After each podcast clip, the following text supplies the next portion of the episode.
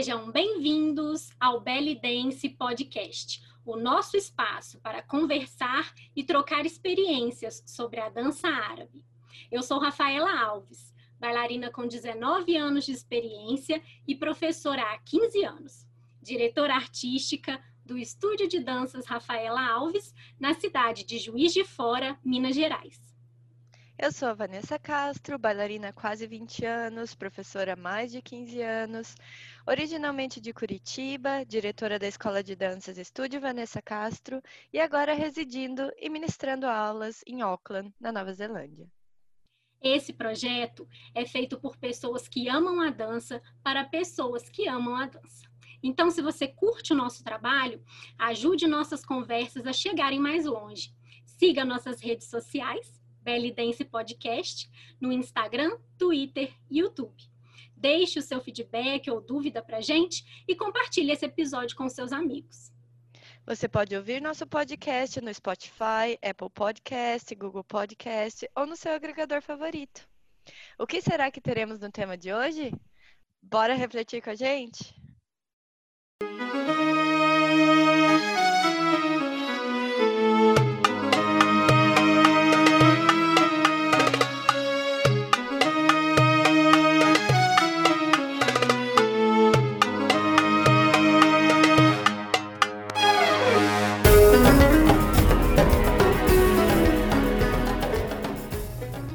Todos os episódios dessa temporada, nós tivemos a oportunidade de debater alguns temas interessantes para a dança do ventre, conhecemos melhor a história de profissionais incríveis e aprendemos muito.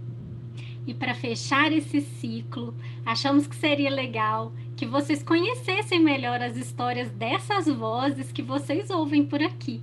Então hoje vamos contar um pouquinho sobre nós, Rafaela Alves e Vanessa Castro. Oi, pessoal, tudo bem? Bom, vamos começar conhecendo um pouquinho da história da Rafa. Rafa, conta pra gente como que você começou a dançar. Boa noite, gente. Então, Vanessa, eu comecei a dançar muito novinha, informalmente em casa, porque durante a minha infância nós passamos um período assim de muita dificuldade financeira então eu não tive condição de fazer balé, de fazer jazz, igual muitas crianças da minha idade, né, tinham, faziam.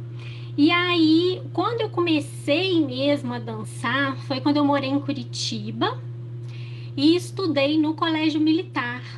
E aí, na educação física, a gente tinha a modalidade lá de dança, era um colégio incrível, assim, que eu morro de saudade. E quando eu estava na oitava série, a professora levava, cada bimestre, ela levava uma modalidade de dança.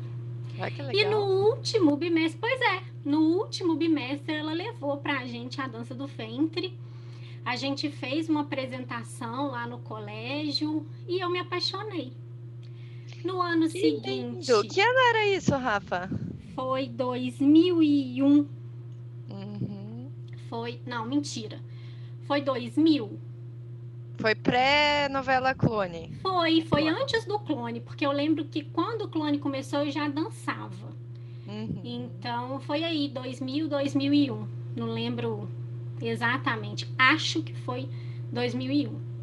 É, e aí eu me apaixonei pela dança, é, descobri um universo, né? Eu era adolescente e voltei para Juiz de Fora e aqui eu quis continuar. Aí procurei uma academia e continuei dançando e, e nunca mais parei. Ai, que lindo. E quando que você decidiu se tornar uma bailarina profissional? Então, quando eu comecei, isso nunca passou pela minha cabeça, assim, não passava mesmo.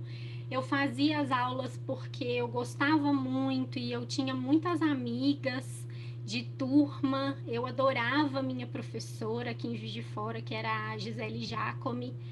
E as aulas tinham um clima assim muito gostoso, porque quando eu estava fazendo as aulas aqui em Juiz de Fora, já estava no boom da novela Clone. Então assim, era sala lotada de gente.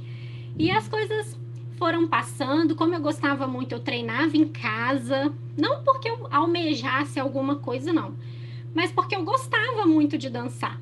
Então, naquela época, não sei se a galera vai lembrar disso, se era costume para todo mundo, mas a gente fazia a aula com roupa de dança. Então, eu botava minha roupinha de dança em casa, ficava treinando, e aí começou a acontecer de quando a minha professora precisava faltar ou quando ela ia atrasar, ela falava assim: "Ah, Rafa, vai aquecendo a turma para mim", ou hoje eu não vou poder ir, eu atrasei, aconteceu alguma coisa, vai dando aula. E aí isso Sim. foi, né, foram as minhas primeiras experiências. No final desse ano de dança, ela me convidou para entrar no grupo, que na época era o grupo Ballad. E eu fiquei assim, deslumbrada, aceitei o convite, mas eu ainda não tinha noção do, do da mudança que seria para mim essa entrada no grupo, né? Então foi um processo natural. Eu entrei no grupo, a gente começou a fazer algumas apresentações e ali eu fui construindo a minha carreira profissional. Foi totalmente despretensioso. E você começou assim a, a carreira como professora e bailarina meio simultâneo, nessa assim mais informal, quando você foi, né, substituindo a tua professora e fazendo show com o grupo, você acha que foi meio em paralelo assim ou teve algum algum momento que, que o lado professora se destacou mais? É, então, depois que eu entrei no grupo, eu foquei muito nesse lado bailarina, né? E gostava muito, a gente viajava muito, fazia apresentações.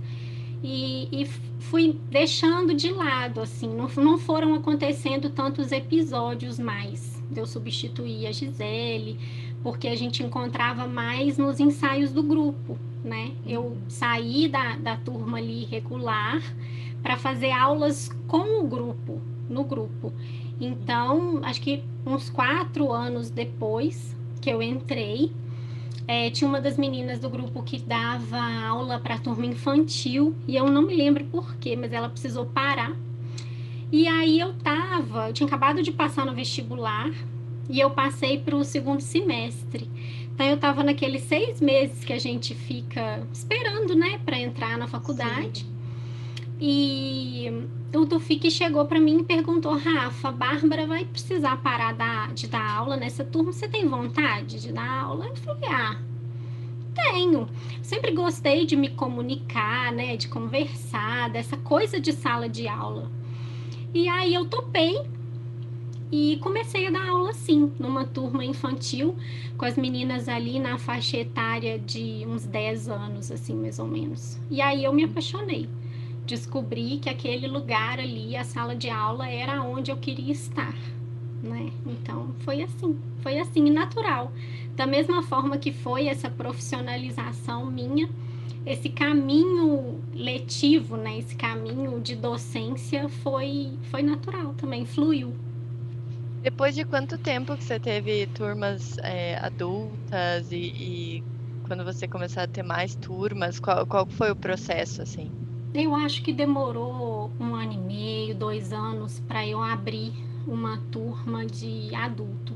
Eu fiquei com aquela turminha de infantil um tempinho bom, até eu ter, acho que coragem também para trabalhar com adulto, porque o que, que acontece? Eu era muito nova, uhum. né? E todo mundo chegava e falava assim: Nossa, mas você é professora?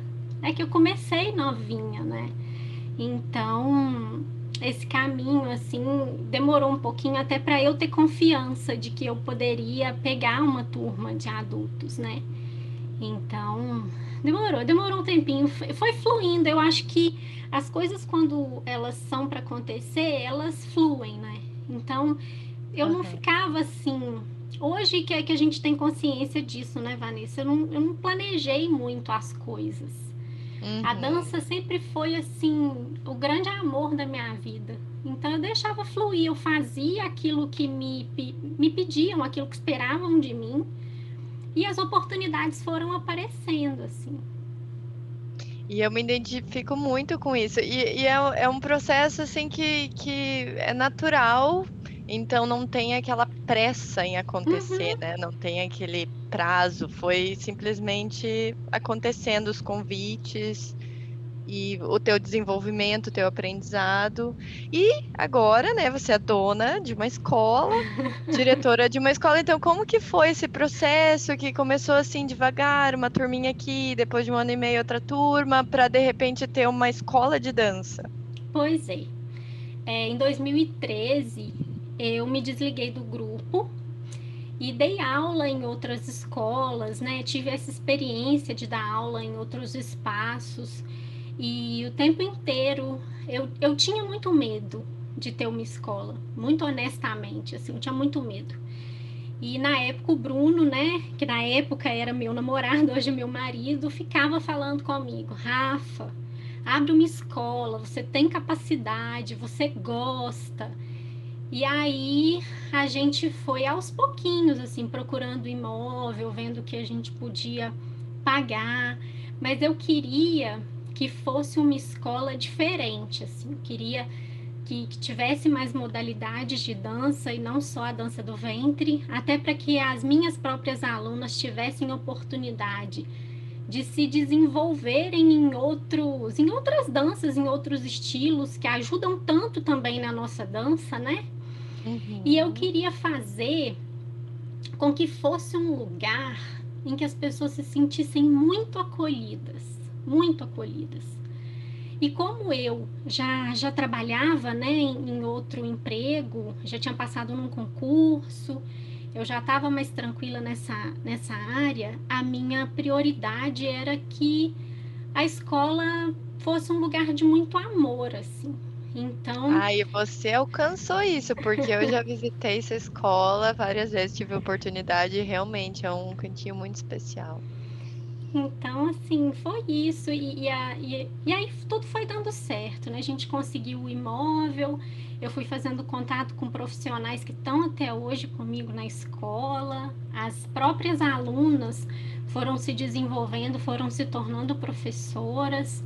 Então, esse meu lado empresária vem muito desse amor mesmo que eu tenho pela dança e pela vontade que eu tenho de fazer com que a dança chegue a cada vez mais pessoas de uma maneira humana mesmo, de acolhimento, sem aquela coisa mecânica, sabe? De você chega, paga sua mensalidade, faz sua aula e vai embora.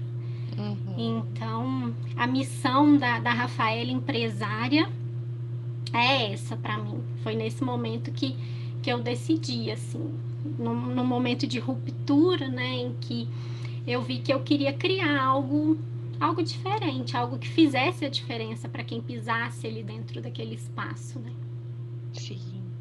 E qual foi o seu maior desafio na dança que você considera em toda essa trajetória? Eu acho que o meu maior desafio é ele é, se mantém até hoje, né? Que é equilibrar as minhas carreiras porque tem um trabalho formal de oito horas por dia, de segunda a sexta. Dou aula nas minhas turmas, é, coreografo, dirijo o espetáculo de fim de ano, faço o financeiro da escola, faço a divulgação da escola. Então, eu acumulo muitas funções. E o meu desafio é, é tentar fazer tudo bem feito, né?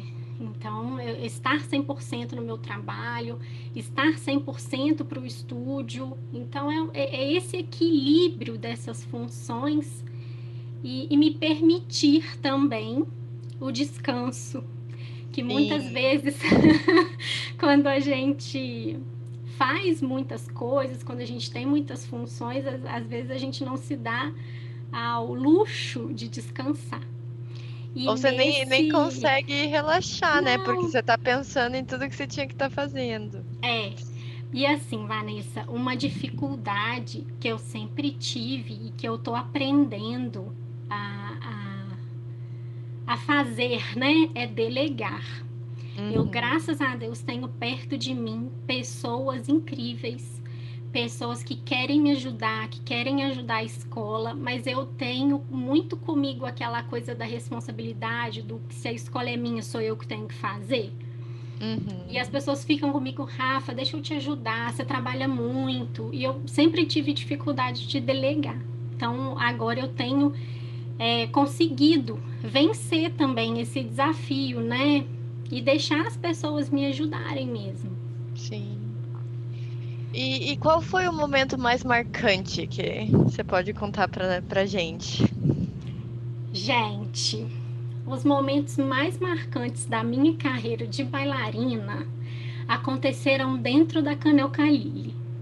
Uhum. Aquele lugar foi um divisor de águas na minha vida. Então, o momento do meu da minha prova, então vou contar para vocês aqui um pouquinho de como que foi. É, porque às vezes a gente vê as pessoas, a gente acha ah, que é tudo fácil, né? A Vanessa, inclusive, gente, eu falo dela como minha professora, e mesmo que a gente não faça aula regular, porque ela foi a pessoa que me ajudou no momento mais marcante da minha vida, que foi esse, esse desejo de me tornar uma bailarina da casa de chá. Então, em 2000, final de 2011, pedi, né, Vanessa, para você me acompanhar aí através de aulas online para eu Muito fazer essa prova. e foi assim incrível para mim como a gente descobriu esse mundo online juntas, né? Sim, há tantos anos atrás, né? E, e a Canel Kalili, na, naquela época, não era tão acessível, assim, eu, eu, eu diria, para quem mora fora do centro, né? Era difícil a gente viajar para lá, ter acesso, conseguir ir. Muitas viagens é. de ônibus, né? Uhum. Então, assim, um momento muito marcante para mim foi a minha prova, porque na fase dos vídeos eu passei através da repescagem, né? Eu não passei de primeira, depois que o Jorge fazia aquela reanálise, foi que o meu vídeo foi aprovado. E durante e, na, e a minha prova foi marcada para o último grupo. Eu era a última menina do último grupo. E eu me lembro de você falando para mim, olha, Rafinha, você não pode só ser boa, você tem que ser muito boa. Porque quando você entrar, as pessoas já vão estar cansadas, e verdade, né? Então, esse momento foi muito marcante para mim, porque duas grandes amigas foram comigo e naquela época, gente, a gente não tinha dinheiro para nada. A gente não tinha dinheiro para uhum. nada. E Lorene e Renata saíram aqui de Juiz de Fora, foram comigo. Você, né, Vanessa, saiu de Curitiba, foi para São Paulo para estar tá comigo na minha banca e entrar naquela sala, olhar para tantas pessoas que eu admiro assim e poder mostrar o meu trabalho para elas foi assim. Eu não falo nem da aprovação, mas aquele momento de poder fazer aquela dança para aquelas pessoas ali foi especial demais demais. E estar tá acompanhada das minhas amigas ali, que não mediram esforços para estarem comigo naquele momento, né? Elas acreditaram em você, de estar tá ali. Então, Sim. esse momento eu nunca mais vou esquecer. E assim, claro que depois que passei na prova, é, dançar naquelas salinhas. Então eu viajava, era caro, gente. Eu, eu gastava muito dinheiro do meu salário, porque pelo menos uma vez por mês eu ia para lá dançar. E dançar naqueles rituais, naquelas salinhas ali, foi marcante demais para mim. E depois o, o, o, o, desenvolvimento natural dentro da casa, me tornar bailarina Noites no Harém, depois me tornar superstar. Então, assim, os meus maiores sonhos de bailarina eu realizei dentro daquela casinha ali, uhum. especial. Então, foi, eu acho que foi isso. Que é, que é um sonho mesmo, e, e era uma escola enorme, né? E eu não sei se quem está em São Paulo tem a mesma ideia de quem está fora do centro, né? Digamos, eh, do esforço que era para poder viajar e dançar lá.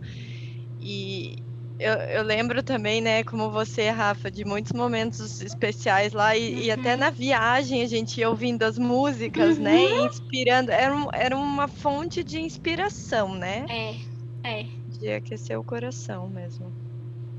E falando, né, desses momentos especiais, assim, qual, qual seria seu maior sonho na dança?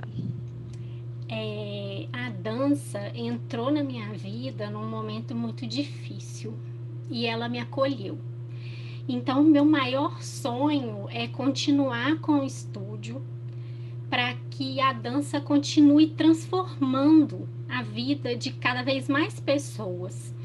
Hoje em dia, o meu maior sonho não é para mim, é ver os outros, né? Ver a dança passando, seguindo adiante. Então, é, é passar o meu melhor para todo mundo que pisar nas minhas salas de aula, sejam elas presenciais ou online é continuar levando a dança, porque a dança, eu costumo dizer que a dança me salvou. E eu quero que ela continue salvando mais e mais mulheres, às vezes que nem sabem que precisam ser salvas. Então, né, ver esse crescimento das alunas, ver o tanto que elas mudam depois que elas começam a dançar, continuar fazendo isso. É, é isso, é o meu maior sonho. Ai, que lindo.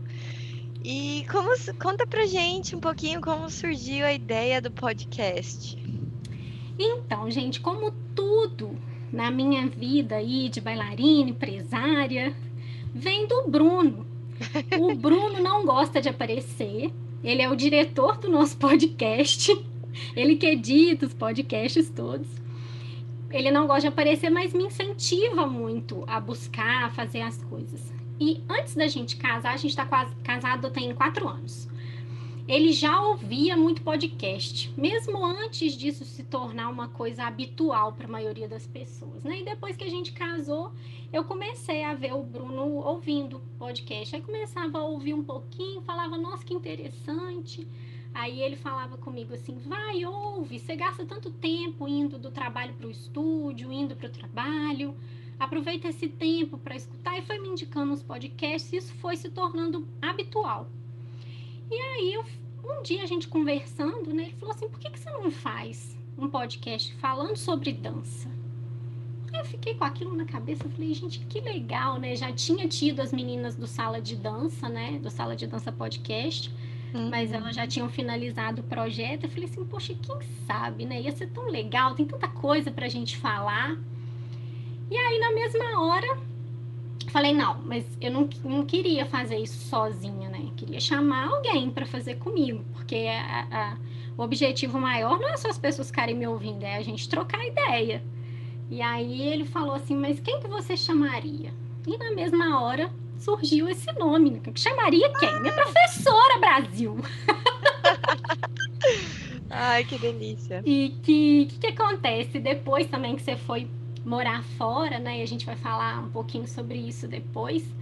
É uma maneira também da gente estar juntas, fazendo o que nos uniu, que foi a dança, né? E a gente tem percepções muito parecidas, a gente enxerga muita coisa parecida da dança, então foi assim, foi assim que surgiu e, e eu acho que não poderia ter sido outra pessoa, acho que a minha escolha foi foi fundamental para que tudo caminhasse do jeito que vem caminhando. Então, só te agradecer por ter aceitado. Ai, obrigada convite. de coração. Imagina, é uma honra imensa para mim.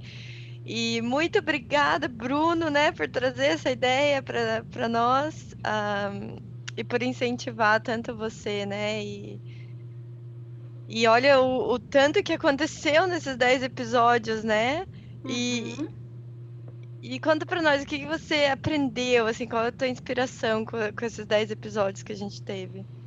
Eu acho que esses 10 episódios só reforçaram para mim a ideia que eu já tinha de que a gente cresce sozinho. Mas a gente cresce muito mais se a gente estiver junto.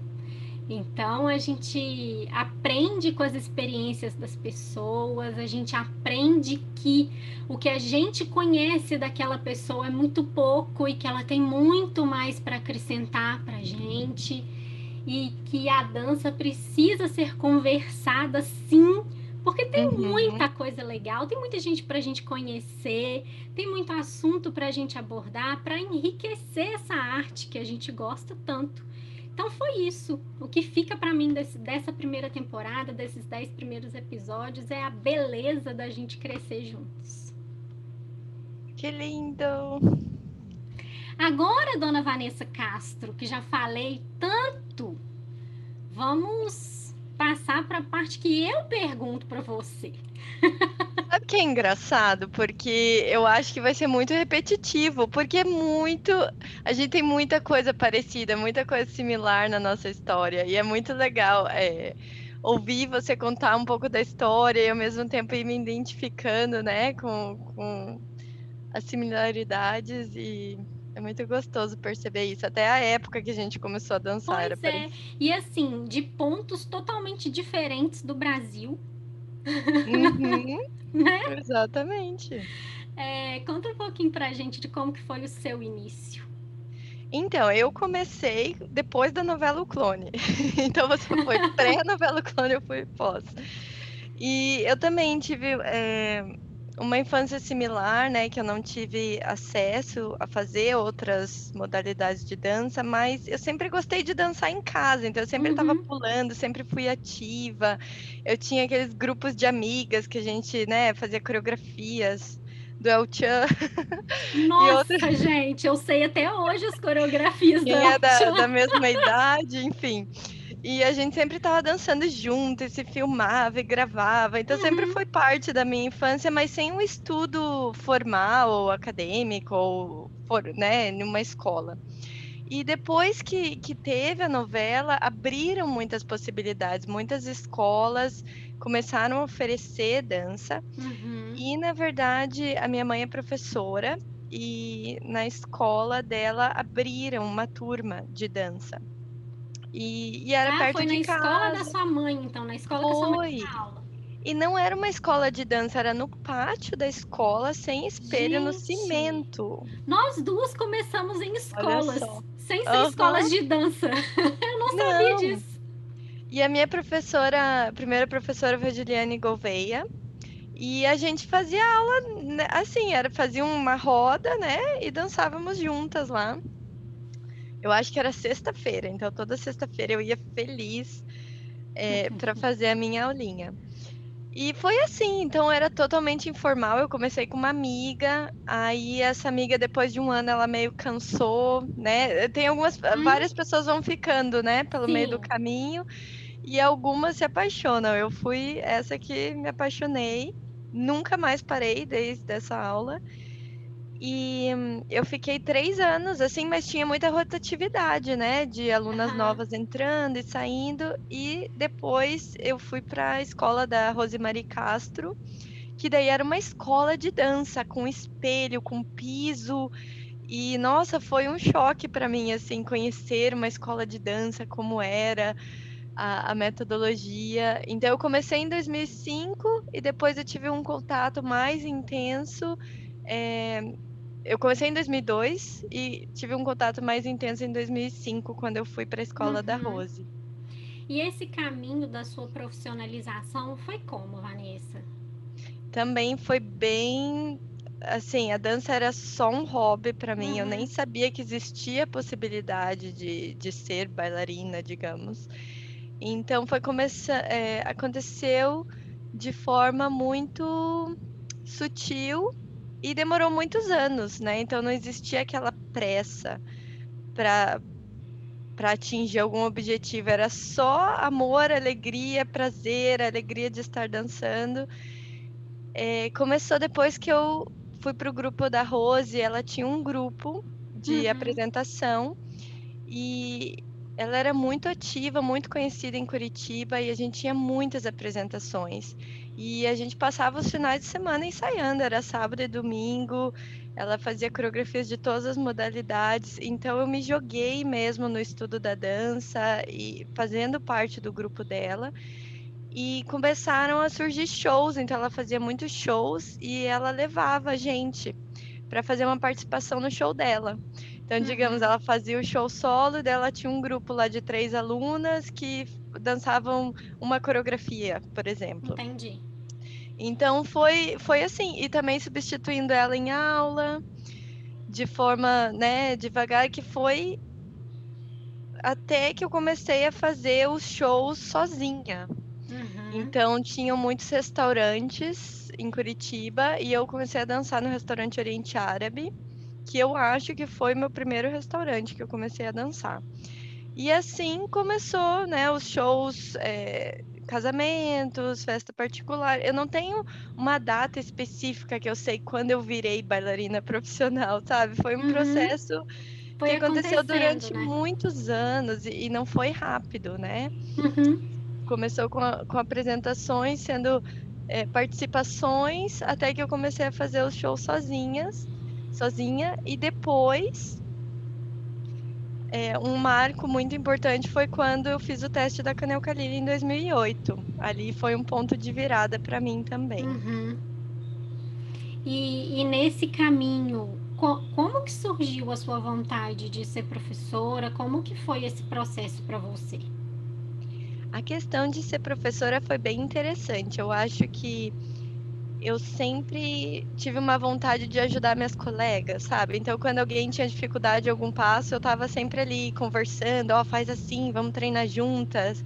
Então, foi algo natural que surgiu dentro de mim, de querer uhum. ajudar um, os movimentos a serem mais, mais fáceis. E uma amiga da minha mãe, olha que interessante, uma amiga da minha mãe me vendo dançar nas apresentações, vendo como eu gostava, ela falou: Ai, Vanessa, por que você não dá aula pra gente? Vamos fazer um grupo. E eu fiz um grupo com a minha mãe e as amigas da minha mãe. Entendi. E também tínhamos um grupo de é, crianças. Então a gente abriu que eram também amigas da minha mãe. Né? com a minha mãe. E a gente tinha um espaço na nossa casa que, até pelo meu amor pela dança, né? E por causa dessas aulas, a gente colocou um espelho grande. Então, era, era um... tipo um, um, terraço, assim, não era? Um, Isso, era um, um, um sobradinho de três uhum. andares, né? Um triplex, que a gente chama no Brasil. Eu acho que você chegou a gravar a aula para mim desse lugarzinho. Foi, foi bem nessa época, acho uhum. que um pouco antes, né, que, que eu montei esse espaço. Então, é, eu morava com os meus pais nessa época, né? Eu também comecei bem novinha, ainda era nova. Que época que era essa? Eu acho que eu estava entrando na, na universidade. Então, foi bem junto com o vestibular e tudo isso que estava acontecendo. Uhum. A gente colocou um espelhão e cabiam no máximo, assim, apertado seis alunas, Entendi. digamos, né? Mas eu comecei com essa turminha, a gente tinha quatro ou cinco alu é, alunas, né, amigas da minha mãe, e uma turma infantil. E eu fiquei um ano dando aula para elas, que foi uma experiência maravilhosa. A gente fez até um show de final de ano na, na minha casa. Que delícia, gente!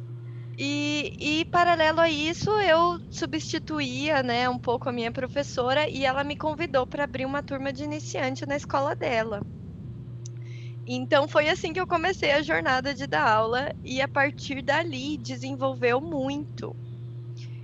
E até foi assim que eu abri a minha escola, porque começou a crescer aquelas turmas, né, de amigas da minha mãe. Uhum. E depois que eu entrei na faculdade, aí as minhas amigas da faculdade ali queriam uma turminha de dança também. Então foi tudo assim, começou com amigas. Com pessoas bem conhecidas mesmo suas, uhum. né? E a, o número de alunas, né, uma vai trazendo a outra, e o, o número de alunas foi crescendo, e chegou um ponto que eu falava, meu pai era o porteiro, né? Porque ele abria. E, e, sábado eu tinha aulas, eu tinha muitas aulas nos sábados.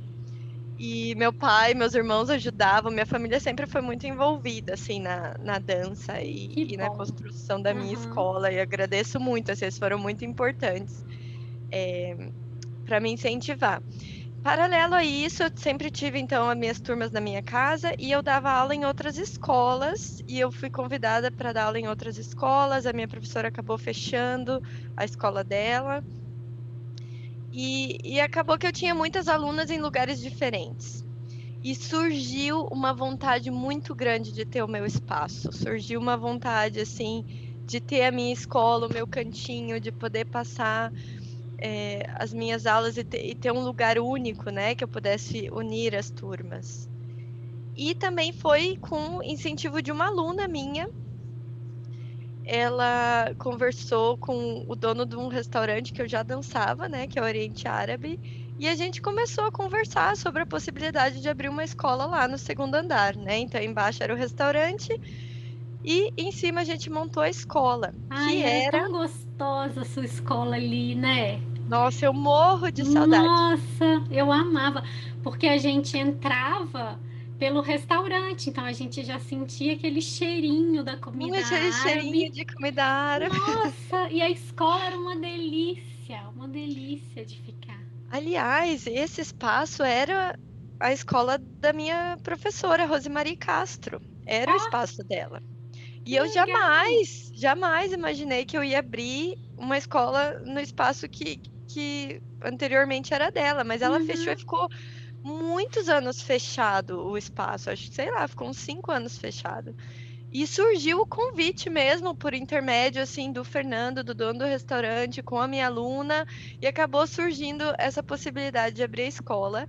E eu me agarrei, porque amei a ideia, uhum. e, e, tudo foi se desenvolvendo nesse aspecto, e, e questão de fazer eventos, promover workshops, e fazer muitas festas de alunas no restaurante. Então foi uma parceria muito bacana é, de poder fazer show e ter o espaço de aulas no mesmo lugar, né? Então. Entendi. E assim, Vanessa, a gente sabe que hoje em dia você está aí na Nova Zelândia e eu queria que você contasse para a gente como que surgiu essa ideia de você trabalhar com dança fora do Brasil, como é um pouquinho, conta pra gente um pouquinho dessa experiência. Então, eu, eu também tenho outra profissão, né, Rafa, como você. Uhum. Então, no Brasil eu trabalhava na área ambiental durante o dia e, né, era diretora da escola, fazia administração e tudo da escola, dava aulas todos os dias e eu fiquei nessa rotina por muitos anos. E, e, chegou um ponto que eu decidi que eu queria ter uma experiência nova. Então, por isso que eu decidi sair do país. E, na verdade, a ideia era inicial, que eu iria sair seis meses, um ano. Uhum. Mas como eu queria ter uma liberdade de eu não sabia o que ia acontecer dessa experiência, eu decidi fechar a minha escola. O que foi muito sofrido. Imagino. Né? Mas eu, eu fiquei pensando, ah, se eu puder, se eu for e deixar a escola aberta, eu, eu não vou poder prover aquele trabalho que eu queria, né? Não, não vou poder estar lá acompanhando a escola e não vou poder curtir a experiência nova de morar fora. É porque a gente então, fica preocupada, né? Gente... Exatamente. Então eu não ia estar nem num lugar nem no outro. Então uhum. eu falei, não, vou decidir fechar a escola e viver essa experiência e ver o que, que essa experiência me traz. E a Nova Zelândia também apareceu, surgiu por acaso, a gente queria vir, né? Eu vim com o meu marido e a gente queria um país de língua inglesa, a gente pensou em várias possibilidades, mas acabou optando pela Nova Zelândia. E eu nunca pensei que a dança sairia da minha vida. Então, para onde eu for, a dança vem comigo. Então, quando eu vim para Nova Zelândia, eu trabalhei com aulas online. Então, as minhas alunas, eu, eu fiquei dando aula particular para as minhas alunas que eu já tinha no, no Brasil então, mantive né, o trabalho de coaching, desenvolvimento com elas online. E, paralelo a isso, eu pesquisei as professoras da região, né? Então, da uhum. cidade que eu vim morar, em Auckland. Me identifiquei muito com uma professora, a Kenzie Franklin. Marquei um café com ela, conheci ela e a gente se identificou de cara, né? Então, começamos a trabalhar juntas e ela começou a abrir muitas portas para mim. Eu acho que quando você vai para um país que é diferente do seu, a cultura é diferente, a dinâmica das aulas, os shows são diferentes. Então foi muito bom ter alguém me orientando, me ajudando, me apresentando esse universo novo. E então foi assim que eu comecei a dançar fora, né? Então os shows, a estrutura é muito diferente, são shows mais curtos, digamos. Uhum.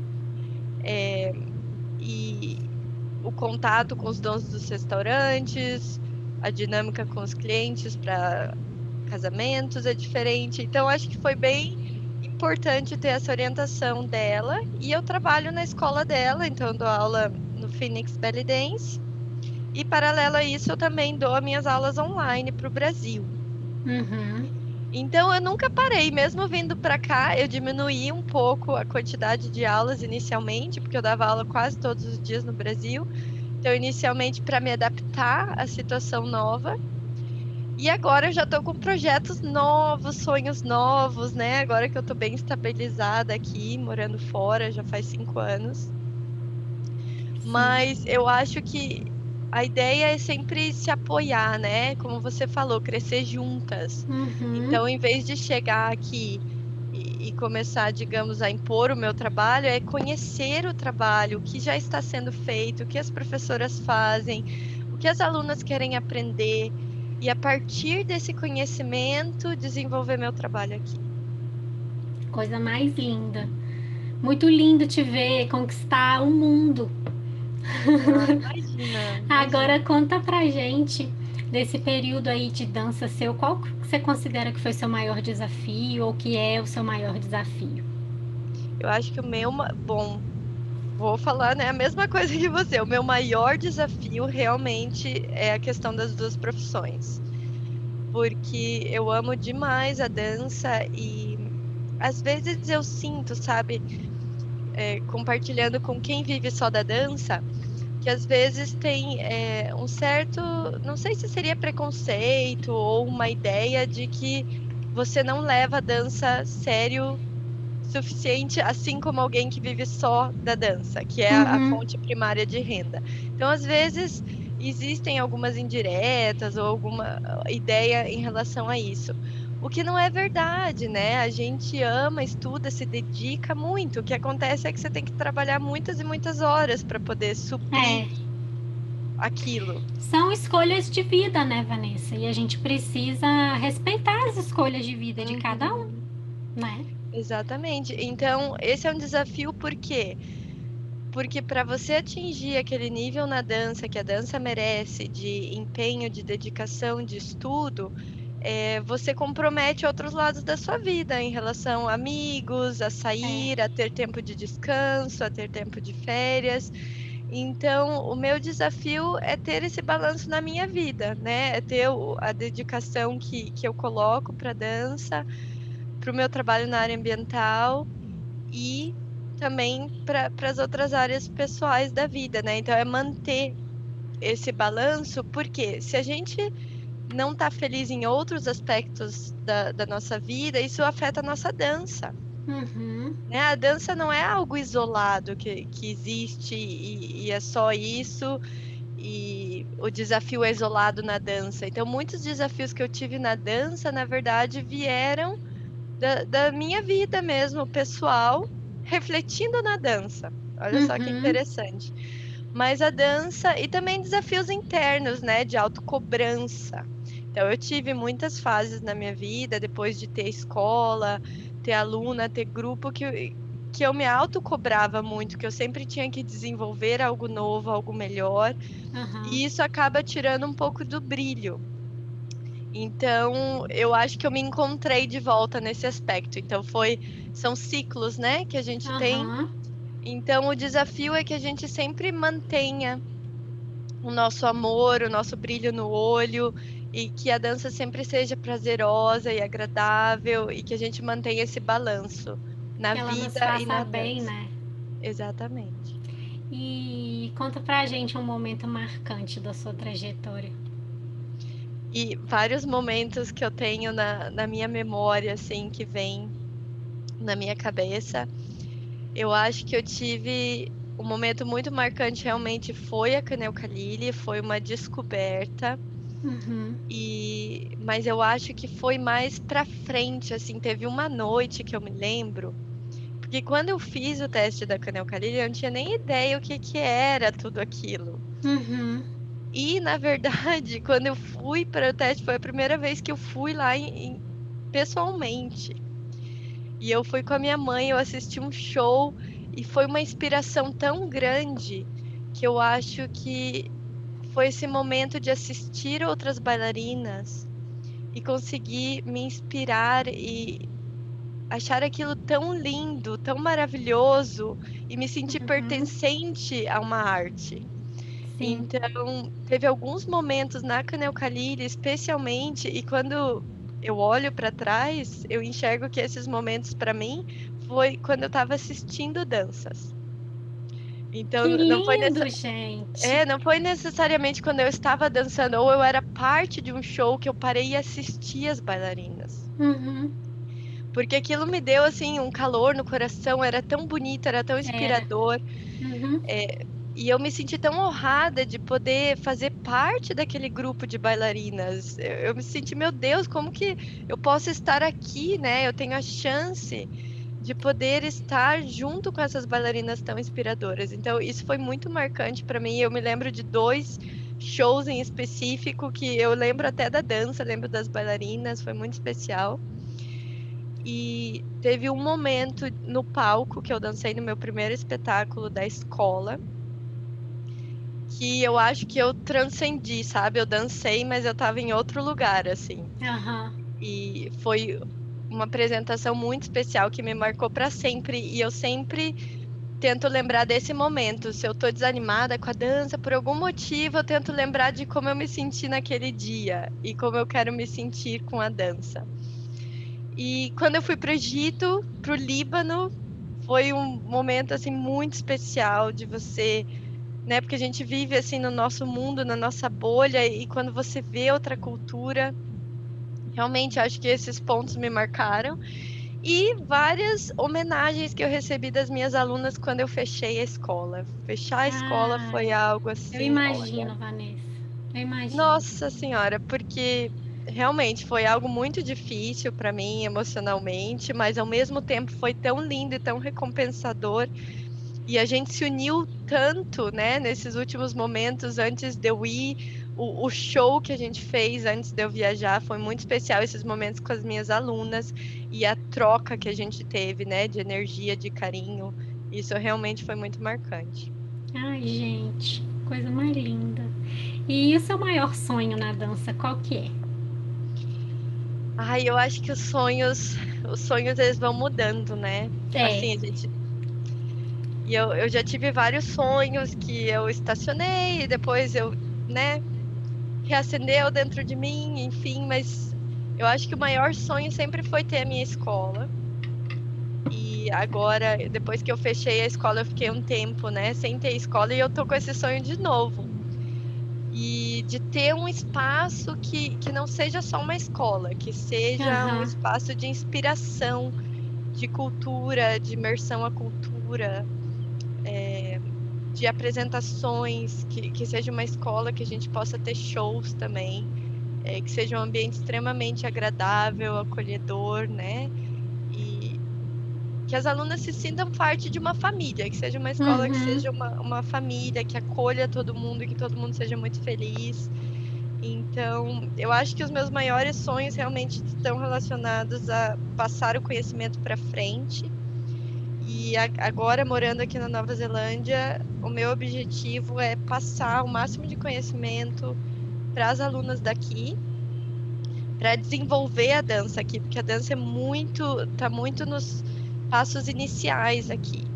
Né? Uhum. Então, o Brasil, acho que diria, tá 10 anos na frente, digamos, em questão de quantidade de eventos, quantidade de pessoas dançando, conhecimento, da arte, da cultura, da técnica. Então, o meu sonho para os próximos anos é passar mais conhecimento e ampliar a dança aqui, que é um trabalho de formiguinha que leva anos, né? Então, eu já estou com as minhas alunas, né, há cinco anos trabalhando com elas, mas eu quero expandir isso. Então, esse é o meu e sonho. que sorte a delas de ter você pertinho. Ai, imagina! que sorte! Era tudo que eu queria, ter você pertinho, mas a gente é, foi aprendendo, né, Vanessa, desde o nosso primeiro contato, a criar maneiras de estarmos juntas, mesmo distantes. E a gente segue assim. E Ai, aproveitando a tecnologia. Pois é, Pro... pois é, porque foi ela que proporcionou esse encontro, né? E Sim. pegando esse gancho, já conta pra gente o que, que você pensou, o que, que passou pela sua cabeça quando eu te fiz esse convite para o podcast. Nossa, num primeiro momento eu fiquei extremamente honrada de você ter escolhido eu. Eu falei, nossa, eu, né, tô aqui do outro lado do mundo. E a Rafa pensou em mim. Nossa, eu fiquei muito, muito feliz. E eu não pensei duas vezes, já aceitei na hora. Porque realmente eu amo o seu trabalho e a gente realmente pensa muito parecido à dança, a gente tem esses objetivos, né? Muito parecidos e eu achei que seria um momento assim maravilhoso de estar mais perto de você, de estar mais perto das bailarinas brasileiras, é, porque realmente morando fora, apesar da gente ter ali é, é, a internet, Facebook, Instagram, não é a mesma coisa, né? Do que tá, tá no Brasil, o fuso horário, enfim. Então, assim, fiquei muito honrada, muito feliz por você ter pensado em mim para esse projeto. E também eu achei que seria uma possibilidade maravilhosa de eu me reaproximar né, do, do, da dança no Brasil e das uhum. bailarinas e de trocar informações e pensar a dança e nos inspirar e aprender, porque a gente tem tanto para aprender e quando a é. gente para para ouvir, uhum. a gente realmente cresce muito, muito, muito mais juntas, né? Então, Sim. Eu aceitei na hora, não tive dúvidas. Está sendo Ai, um gente. prazer. Está sendo um prazer. Eu te agradeço demais, demais, demais, demais por ter topado. E pelo, a gente sabe, né, que qualquer projeto que a gente comece, ainda mais que a gente tem mais de um trabalho, né, Vanessa? Então a gente precisa sempre abrir mão de uma partezinha da nossa vida pessoal para conseguir é, fazer mais uma coisa, mais uma atividade. Então, só te agradecer mesmo, de coração. E aproveita e conta pra gente o que, que fica para você desses nossos primeiros dez episódios. Sabe que, nossa, é tanta coisa que eu aprendi, que eu evoluí, que eu refleti, foi assim incrível. É, aprendi muito com você e com as nossas convidadas. Mas eu acho que esse ano foi um ano tão atípico, né? E é. nem acredito que já estamos aí em dezembro de 2020. eu acho que o maior aprendizado é que a gente não tá sozinha, que todas nós temos nossos desafios e apesar de a gente ter histórias distintas, nós todas nos conectamos de forma muito similar, sonhos, incertezas, erros, acertos. E e que essa união ela é tão importante para nós, né? Nos unir, ouvir, nos inspirar, conversar e que a dança ela vai muito, muito, muito além da dança e do corpo físico. E nós temos que trabalhar, né? Outros aspectos da nossa vida é, para a gente poder dançar melhor e para a gente poder curtir mais a nossa dança e tirar todo o proveito que a gente pode ter da dança. Então eu acho que essa conexão foi muito importante e ouvir histórias e se identificar, né? E nós não estamos sozinhos. É, gente, foram dez episódios, uma primeira temporada em que a gente aprendeu muito mais do que compartilhou. Nós construímos juntos, conhecemos melhor profissionais incríveis e passamos a admirá-los ainda mais e como a gente aprendeu, né? Como é enriquecedora essa troca de experiência. E em 2021 nós vamos ter uma nova temporada, novos episódios, novas histórias, novos convidados. E, e o que permanece é a nossa eterna vontade de crescer, de aprender e de compartilhar. É o desejo de contribuir para o crescimento da arte da dança do ventre então, muito obrigada a cada um que ajudou a contar essas histórias, que dedicou tempo e amor a esse projeto. E um agradecimento super especial à Luna Fará, a Fran Passos, a Gilna Ride, a Letícia Soares, a Elis Pinheiro, a Esmeralda, a Mahaila e a todos vocês que ouviram, que refletiram com a gente, que nos ajudaram a compartilhar esse projeto e que agora fazem parte da família Belly Dance Podcast. É isso, gente. Obrigada, Vanessa. Um super beijo e até o ano que vem.